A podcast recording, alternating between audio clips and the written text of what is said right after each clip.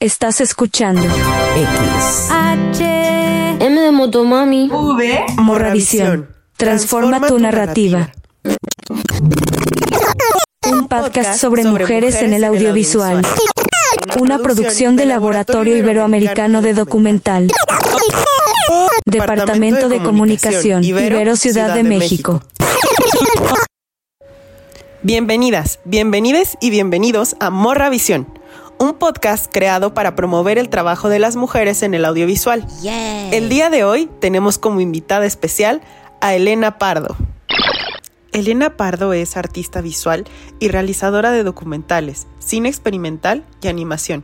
Recientemente concluyó el proyecto de cine expandido y documental web Pulsos Subterráneos, que tuvo apoyo del Sistema Nacional de Creadores de Arte. Desde 2004 forma parte del colectivo de cine expandido Trinchera, ensamble conformado por artistas de diferentes disciplinas que utilizan equipos y materiales analógicos de imagen y sonido para presentaciones en vivo. Es, además, cofundadora del Laboratorio Experimental de Cine, proyecto que nace de la necesidad de hacer comunidad con realizadores y público interesado en el cine experimental a partir de la divulgación, producción, formación y programación de contenidos en formatos fílmicos. Asimismo, colabora en proyectos de formación, como el Campamento Audiovisual Itinerante y GECO, Escuela de Cine para Mujeres, con jóvenes de diversas comunidades del país.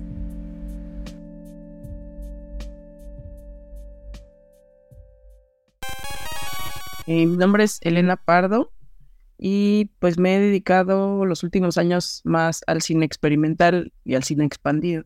En, en términos como del cine experimental, ¿nos podrías contar un poquito de qué es el LEC, eh, su historia, cómo te has involucrado como en todo este proceso? Ah, pues voy a regresar tantito porque como, bueno, yo estudié comunicación en la Ibero hace muchísimos años, pero con la idea de después estudiar cine en el CUEC o en el CCC o en alguna de esas escuelas. Y lo que hice fue que a la vez que estudiaba en la Ibero, me empecé a trabajar con, los, con una generación del CUEC y me pegué a esa generación hasta que terminaron sus tesis. Y entonces como que yo iba más encaminada a ese tipo de cine, ¿no? Como al cine narrativo o documental, así más como lo conocemos en general o como lo estudiamos eh, a veces en la universidad. Y lo que quería hacer era cámara. Pero entonces en esas me tomé un taller con, un, con una cineasta que se llama Naomi Uman, que lo dio en el centro de la imagen, o sea, como más o menos en ese mismo tiempo que estaba haciendo todas estas cosas. Y no sé si, bueno, no sé si conoces el trabajo de Naomi Uman, pero es, eh, bueno, ella es asesina experimental, ella salió de CalArts y su trabajo es increíble y además ella es súper generosa y entonces era un taller de cine hecho a mano, entonces filmamos en 16, revelamos a mano, luego intervenimos la película, la editamos y la proyectamos cada quien. Y entonces me gustó mucho esa posibilidad de hacer todas las partes del proceso y sobre todo como, como liberarse de otras cosas que uno piensa que a fuerza se tienen que hacer, ¿no? O sea, que si hay que primero aprender esto, una cosa de pasos o de etapas y además de, pues entonces hay que hacer un guion, hay que hacer esto, hay que hacer lo otro. Y como si sin eso no fuera posible hacer cine. Entonces para mí sí fue muy importante ver otra experiencia sí fue importante ver que se podía hacer cine de otra manera, o sea, que había otro cine, que existía otro cine completamente distinto y al que te podías acercar desde otras herramientas y desde otras capacidades y experiencias sin tener que pasar por este, este otro cosa tan, eh, ¿cómo se le podría llamar? Pues como entre jerárquica, pero también esta cosa de, de o a veces es la educación, que en lugar de que te sientas con ganas de hacer, más bien te sientes imposibilitado porque crees que no tienes suficientes herramientas. Y también haciendo las cosas de cine, porque pues, era lo que también ya sabía hacer y podía conseguir todo eso. Entonces ahí vino esa inquietud, digamos, de, ese otro cine. Y ya por ahí en el camino me conocí a, a, un, a, un, grupo que se llamaba Trinchera Ensemble, que era un grupo de cine expandido, un, colectivo de cine expandido, que había surgido por ahí del 2003 y que ellos ya tenían eh, otra experiencia que es hacer cine en vivo, que eso yo no conocía para nada. Y por ahí caí con ellos algún, por referencias, por amigos, no sé qué. Entonces también vi esta otra posibilidad encima, esta parte performática y que tiene otra otras cosas y puedes traer otros juguetes y otros elementos. Y entonces pues ya no, me, me gustó mucho y me les pegué también y entonces estuve trabajando con ellos este 2004. Y ahí conocí a Morris, Manuel Trujillo, pues trabajamos muchos años juntos en, la trinchera, pero también empezamos a hacer trabajos juntos de, otras cosas, ¿no? Como que nos, caímos bien y, encontramos que podíamos trabajar bien. Y entonces en el 2013 decidimos hacer el LEC, que es el Laboratorio Experimental de Cine, y eso fue como, porque ya, ya empezamos a dar talleres juntos y a eh, hacer proyecciones, eh, programar ciclos del cine que nos gustaba o de animación experimental, o sea, como que tratando como de encontrar más espacios donde hacer lo que nos gustaba y lo que estábamos aprendiendo que había, pero como que aquí todavía no, se, no había muchos espacios donde compartirlo. Y entonces hicimos esta asociación civil, formalmente lo, lo establecimos como una asociación civil y entonces ya, en esa época todavía era más factible, ahora creo que ya menos, pero como una asociación civil podías aplicar a ciertos apoyos, Secretaría de Cultura o lo que fuera, entonces ya ah, voy a hacer este ciclo tal, de esta manera, entonces a lo mejor te daban una parte del apoyo y tú ya con eso tú completabas. Eso cambió bastante en los últimos años, pero como que eso en su momento nos ayudó pues a generar, eh, pues a, esto que nos imaginábamos, poderlo hacer realidad, ¿no? y, empezar a hacer programaciones y talleres y como que no sé si se explica muy bien o, bueno, o lo platicamos más después como que es el cine experimental, pero, pero bueno, pues es un otro cine, ¿no? Ajá. Mi siguiente pregunta era esa, ¿no? O sea, ¿qué onda con el cine experimental? ¿Por qué hacer cine experimental, cine expandido? ¿Qué nos puedes contar sobre eso? Como que creo que a veces no, solo vemos una pequeña parte del espectro que hay del cine, ¿no? Como que solo conocemos el, que es más accesible, que hay en las salas de cine, o como que por lo general es, muy, es más, más narrativo y tiene todas estas características. Para realizarlo, pues se requiere un montón de gente. Pero como que si, si te vas para atrás a la historia del cine, pues hay como, como empezó más como una especie de experimento que tenía otras razones de ser, no eran originalmente un entretenimiento, sino como una cosa científica y como pues investigaciones y experimentos de, personas que tenían curiosidades, ¿no? Pues al inicio del cine hay mucho de esta producción pues de descubrimiento y de a veces de juego, o sea, también lo, se usó como algo como de magia y o sea, se le empezó a ver un montón de posibilidades a esta herramienta nueva que surgía y que tenía ciertas características y que generaba una ilusión de movimiento, pero tenía que ver con la luz y tenía que ver con así como cosas mecánicas. Entonces hay como muchos, muchos, muchos elementos que en, su momento se exploraron mucho, ¿no? Y luego de pronto eso como que se centró más en este tipo de cine que ya conocemos. Y todo lo demás medio siguió caminando porque siempre han habido personas que están como que no, no se, se, quedan tranquilas con una explicación y como que están, a ver, no, a ver, esta nueva máquina que tiene, a ver, pero si hacemos de esta otra manera. Pienso que en eso ahí en esa idea de todos estos posibles juegos, pues se han puesto bajo este paraguas que se llama cine experimental, pero hay quien ni siquiera le gusta ese nombre porque quizás hace referencia a algo muy particular de la historia del cine, a una manera muy específica. Eh, y también, no sé, como en Estados Unidos, en Europa, hay unas formas muy especiales, específicas en ciertos momentos históricos. Entonces hay quien no se identifica con eso, entonces no quiere llamarse cine entonces, pues por eso luego sacamos lo de los cines mutantes, porque era bueno, pues a lo mejor no casarse con una palabra o un, nombre específico, porque quizá carga mucho, ya carga mucha historia y no todo el mundo se siente en ese mismo lugar. Por ejemplo, hay quien identifica eso con solo trabajar con película y no necesariamente hay gente que mezcla cosas digitales. Siento que no se limita a un formato, sino como que es una manera de hacer y de pensar y acercarse a las herramientas. Buenísimo, claro, quizá como lo que ya es tradicional en la manera de hacer cine, ¿no? Como muy jerárquico, con ciertos procesos. Entonces, eh, pues no sé, ¿considerarías quizá es un espacio disruptivo de alguna manera el cine experimental y el cine expandido? Sí, ah, bueno, no, no entra en el cine expandido, pero digamos que el cine expandido sería, o se le llama, o le llamamos, porque también hay muchas formas, pero tiene que ver más con la forma como se presenta.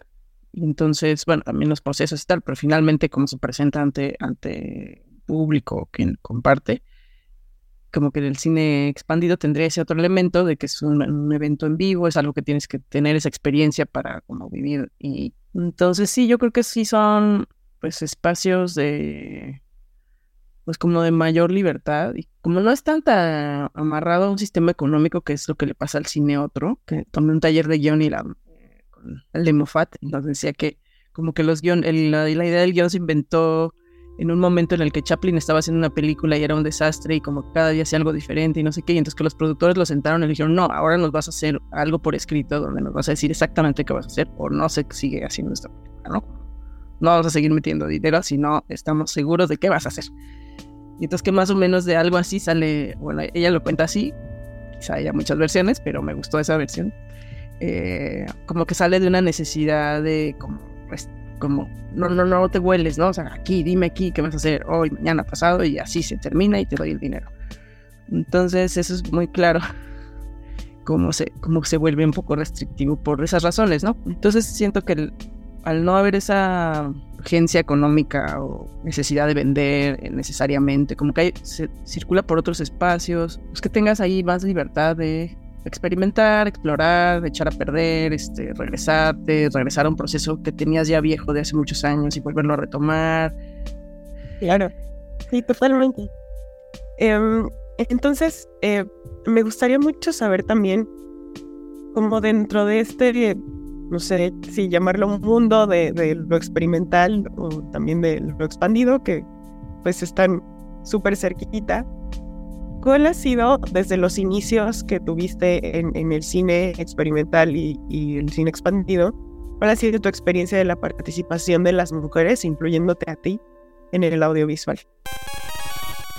Mm, bueno, pues como te contaba, mi, primera revelación así de, tipo de cine, pues la tuve gracias a Naomi Human, ¿no? Entonces para mí también era muy importante, y ella ya era una cineasta reconocida en Estados Unidos, como vino a vivir a México, pero ella ya tenía unas pelis que eran ya como así famosas, ¿no?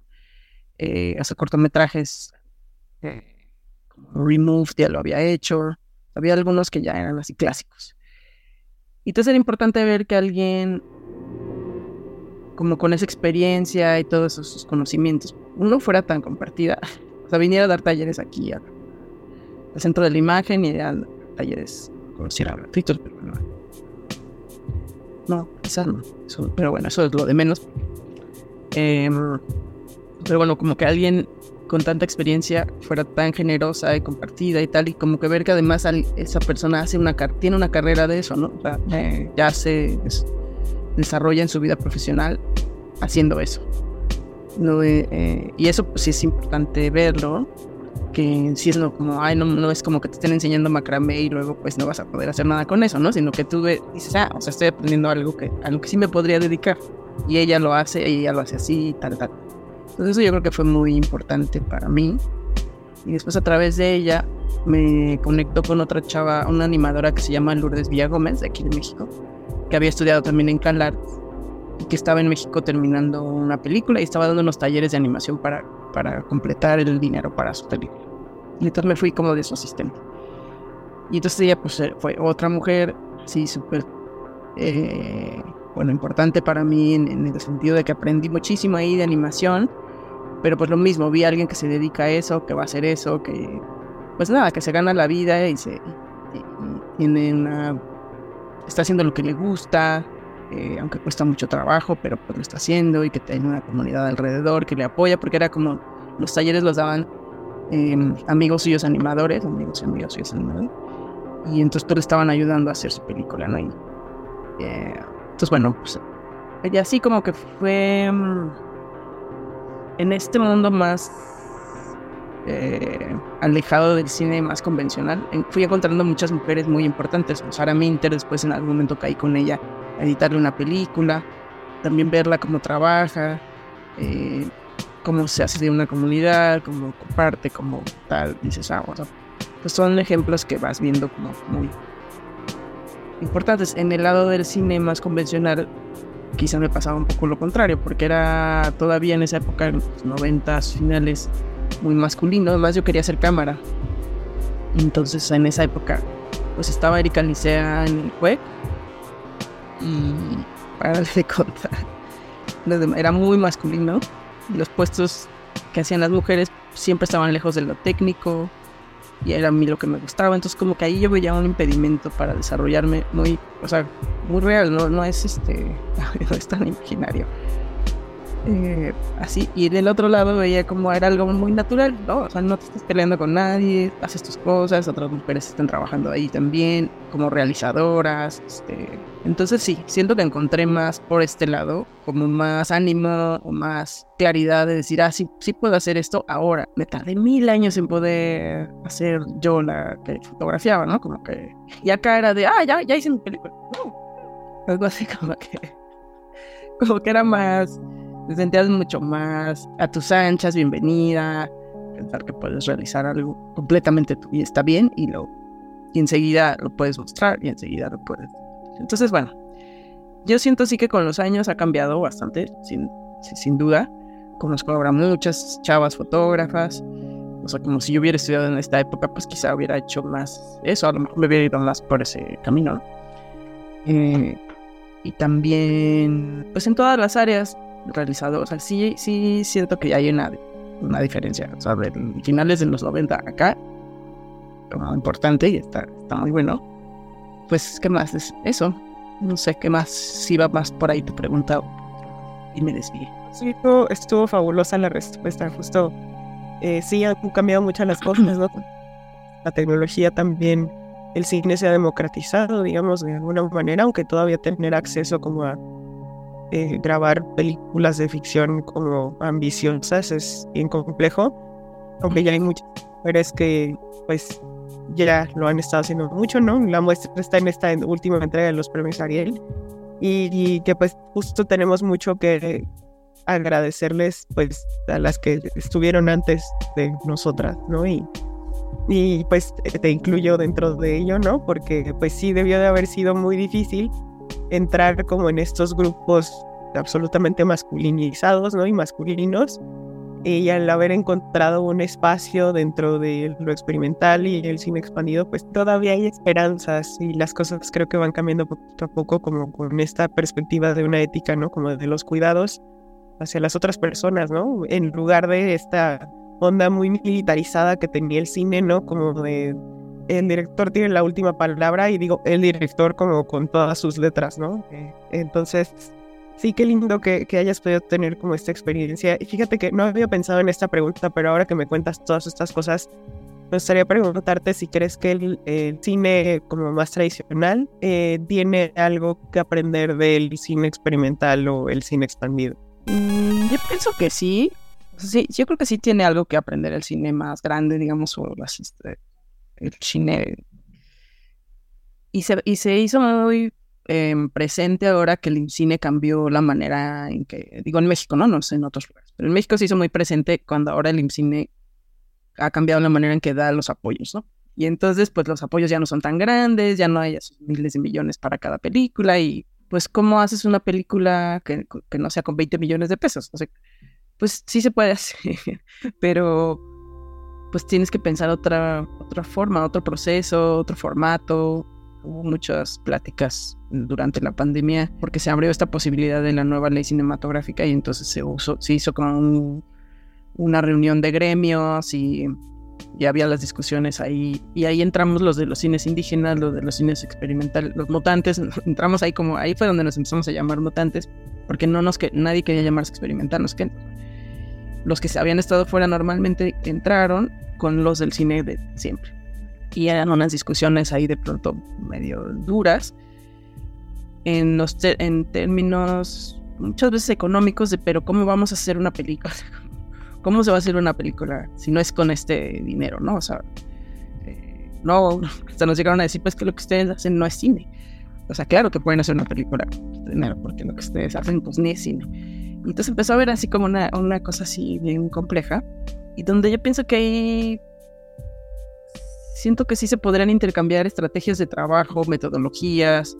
Eh, o sea, no, porque no que sea experimental quiere decir que no tenemos ninguna metodología o que no tenemos un método de trabajo o un, estrategias específicas, ¿no? O sea, lo que estás experimentando es con lo de adentro, con tal, pero no es que no sepas hacer las cosas o no sepas creo que ahí hay una confusión, o sea, pareciera que es un cine eh, que no tiene bases o así. Lo que pasa es que tiene otras bases y otras, pero, pero hemos aprendido a trabajar con muy poco. pues imaginando, inventando cosas para resolver las carencias que, a las que nos enfrentamos. Por lo general no hay, no hay muchos recursos o entonces pues yo creo que todos eso son posibles aprendizajes, ¿no? O sea, creo que yo también estoy de acuerdo contigo, ¿no? Con que sí hay mucho que aprenderle a otras formas de hacer cine, ¿no?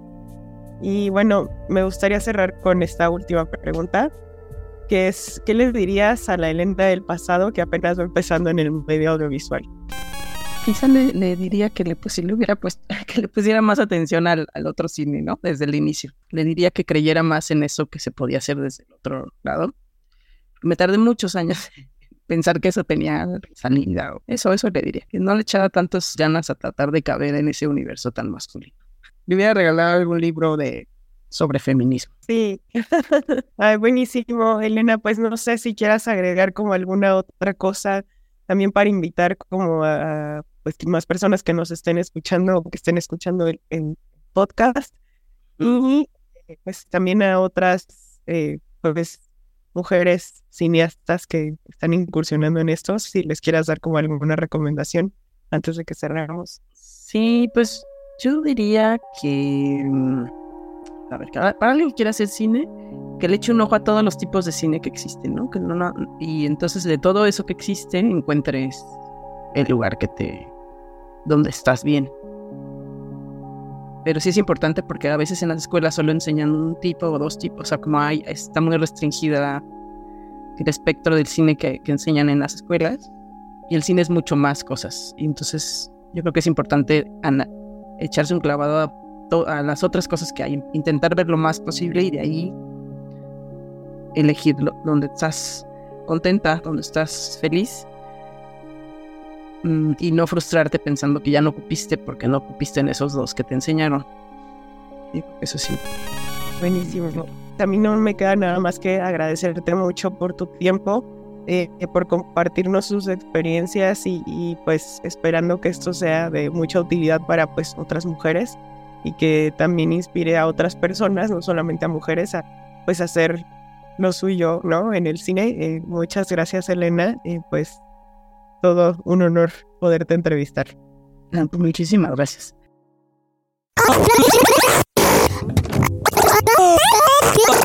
Esto fue X H M de Motomami V Morravisión. Transforma, tu, narrativa.